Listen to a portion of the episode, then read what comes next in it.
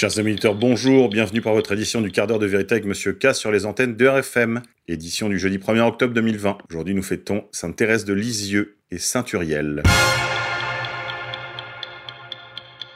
Politique étrangère, débat entre Joe Biden et Donald J. Trump, une effroyable tempête. Voilà à quoi se résume le premier débat présidentiel organisé hier, mardi 29 septembre, entre les deux principaux candidats à l'élection présidentielle.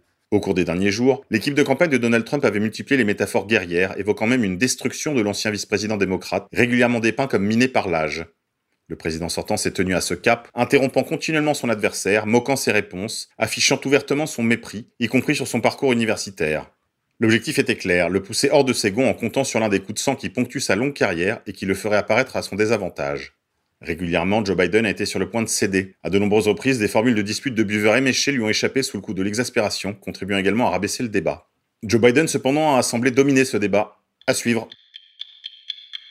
États-Unis. Les Proud Boys, fiers d'être cités par le président Donald Trump. Donald Trump leur a enjoint lors du débat télévisé de mardi soir de se mettre en retrait et de se tenir prêt. Le groupe masculin conservateur des Proud Boys n'est pas peu fier de s'entendre donner des consignes par le président des États-Unis. Pendant son débat contre Joe Biden, Donald Trump a été invité par le modérateur Chris Wallace à répudier solennellement la violence d'extrême droite. Êtes-vous prêt ce soir à condamner les suprémacistes blancs et les milices et à dire qu'ils doivent rentrer dans le rang et ne pas ajouter à la violence? a invité le journaliste. J'y suis tout à fait disposé, a répondu Donald Trump, avant d'ajouter que la violence émanait surtout de l'extrême gauche et non de l'aile droite. Le présentateur ayant insisté, le président a fait mine de s'exécuter, et puisque Joe Biden avait mentionné les Proud Boys, c'est à eux qu'il s'est adressé. Proud Boys, mettez-vous en retrait et tenez-vous prêts, a-t-il lancé. Mais il faut que quelqu'un fasse quelque chose au sujet de ces antifas de la gauche. Ce n'est pas un problème de l'aile droite, c'est la gauche.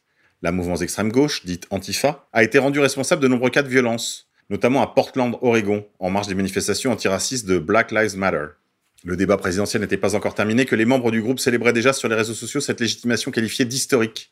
L'expression de Donald Trump, stand back and stand by, était ajoutée au logo des Boys. Ce que le président a dit, c'est qu'on pouvait se payer les antifas, a commenté sur Twitter Joe Biggs, l'une des figures du groupe, en se déclarant ravi de poursuivre l'affrontement. Sœur, a-t-il ajouté, nous sommes prêts.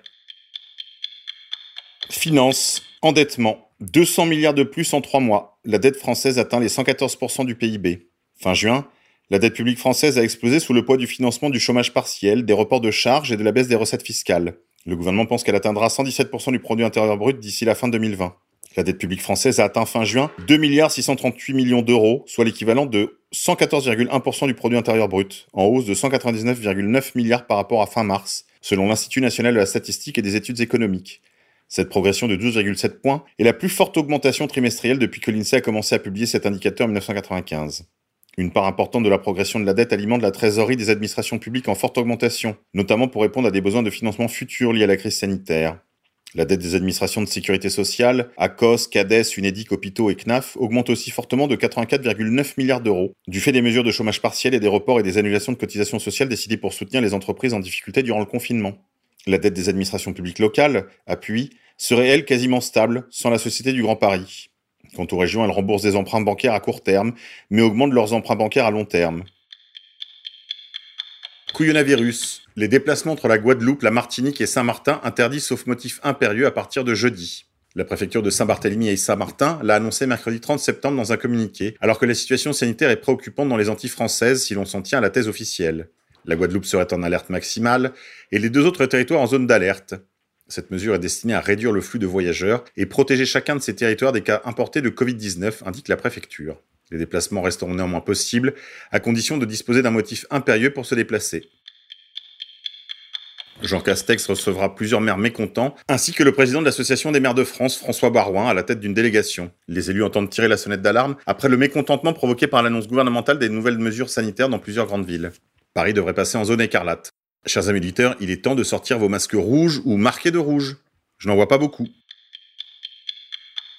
Météo. La tempête Alex va frapper la France. L'Ouest en alerte. L'Hexagone devrait connaître un temps très perturbé jusqu'en début de semaine prochaine. La vigilance est particulière dans le Morbihan et en Loire-Atlantique, où le vent devrait avoisiner localement les 150 km h La première tempête automnale de l'année devrait déferler sur l'ouest de la France en fin de semaine. L'Institut de surveillance météorologique avait déjà mis en garde en vue d'un temps très perturbé qui va s'installer à partir de mercredi et durer jusqu'en début de semaine prochaine.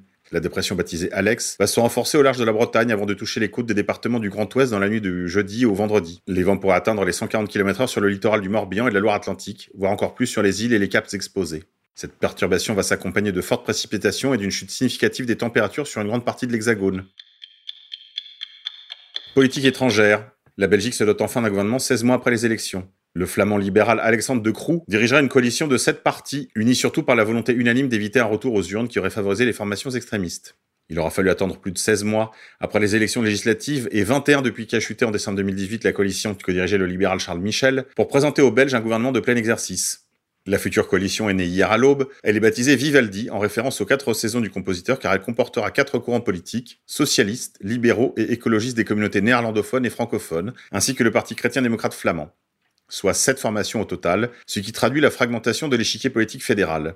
Après de nombreuses discussions, ces sept partis se sont entendus sur la désignation d'un Premier ministre. Il s'agira d'Alexandre De Croo, un libéral flamand qui était le vice-premier ministre et ministre des Finances dans le gouvernement sortant. Il dirigera une équipe comportant de nouveaux visages, cette crise marquant aussi la fin d'une génération de dirigeants qui n'ont pu apaiser les interrogations récurrentes sur l'avenir du pays. Au terme d'un ultime round qui aura duré 4 jours et 4 nuits, les négociateurs ont en tout cas fait temporairement oublier des mois de vaines tentatives. Qu'est-ce qui les unit? Essentiellement la volonté d'éviter de nouvelles élections qui auraient favorisé les partis extrêmes. Dans le contexte de la pandémie de Covid-19 et d'une gestion contestée de cette crise, il est en effet probable que les électeurs auraient exprimé leur mauvaise humeur en portant massivement leur voix sur les extrêmes le Vlaams Belang, parti anti-immigration et indépendantiste d'extrême droite en Flandre, et le Parti du Travail, PTB, gauche radicale, en Wallonie. De quoi compliquer un peu plus une situation déjà aux limites de l'ingérable. Média. Le dessinateur argentin Kino, père de l'héroïne Mafalda, est mort. Il aura marqué des générations entières avec les aventures de la fillette à l'imposante chevelure noire, qu'il a croquée entre 1964 et 1973. Il était âgé de 88 ans. Le dessinateur argentin Kino, de son vrai nom Joaquín Salvador Lavajo Terron, est mort à l'âge de 88 ans. Je dessine parce que je m'exprime mal, confiait l'Argentin, auteur pour l'essentiel de courtes BD et de dessins d'humour quasi muets, qui combinaient un sens aigu de l'absurde et la finesse politique des grands dessinateurs d'actualité. Ce fils d'Andalou, né au pied des Andes dans les montagnes de Mendoza en Argentine le 17 juillet 1932, découvre très jeune la puissance du dessin. À trois ans, je dessinais avec mon oncle. J'ai compris alors que d'un objet si simple pouvaient naître des personnages, des chevaux, des trains, des montagnes. Un crayon est une chose merveilleuse, aimait-il raconter. C'est en 1963 que naît Mafalda, dont il a dessiné les aventures entre 1964 et 1973, avec laquelle il marquera des générations entières. Il était l'auteur des comics strips les plus diffusés dans le monde et un petit bijou de critique sociale à travers les saillies d'une gamine issue de la classe moyenne, révoltée contre le monde des adultes. Sport. Roland Garros, l'exploit du jeune Hugo Gaston. À 20 ans, Hugo Gaston vient de réaliser le plus bel exploit de sa jeune carrière en se qualifiant pour le troisième tour du Grand Chelem. Le Français, classé 239e mondial, s'est imposé face au Japonais Nishioka en 4-7, 6-4, 7-6, 3-6, 6-2. Au prochain tour, la marche s'annonce très haute, avec comme adversaire pour Gaston un certain Stanislav Wawrinka. Dissidence. Je vous invite à retrouver les dessins de la semaine sur le site d'égalité et réconciliation. Comme d'habitude, on se quitte en musique. Aujourd'hui, je vous propose les dingues et les paumés d'Hubert Félix TFN dans l'album Soleil cherche futur.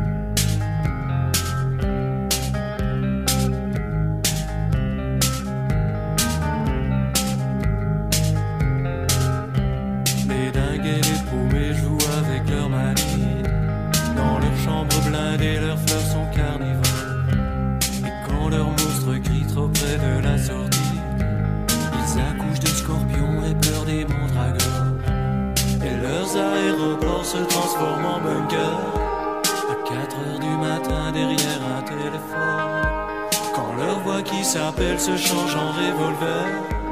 Et s'invite à calter en se gueulant comme Les dingues et les poupées se cherchent sous la pluie. Et se font boire le sang de leur vision perdue. Et dans leurs yeux mescal masquant leur nostalgie, ils voient se dérouler la fin d'une inconnue. Loin des rois fantômes sur des flippers en ruine, crachant l'amour folie de leur nuit métropole. Ils croient voir venir Dieu, ils relisent leur ligne et retombent dans leurs bras glacés de baby doll.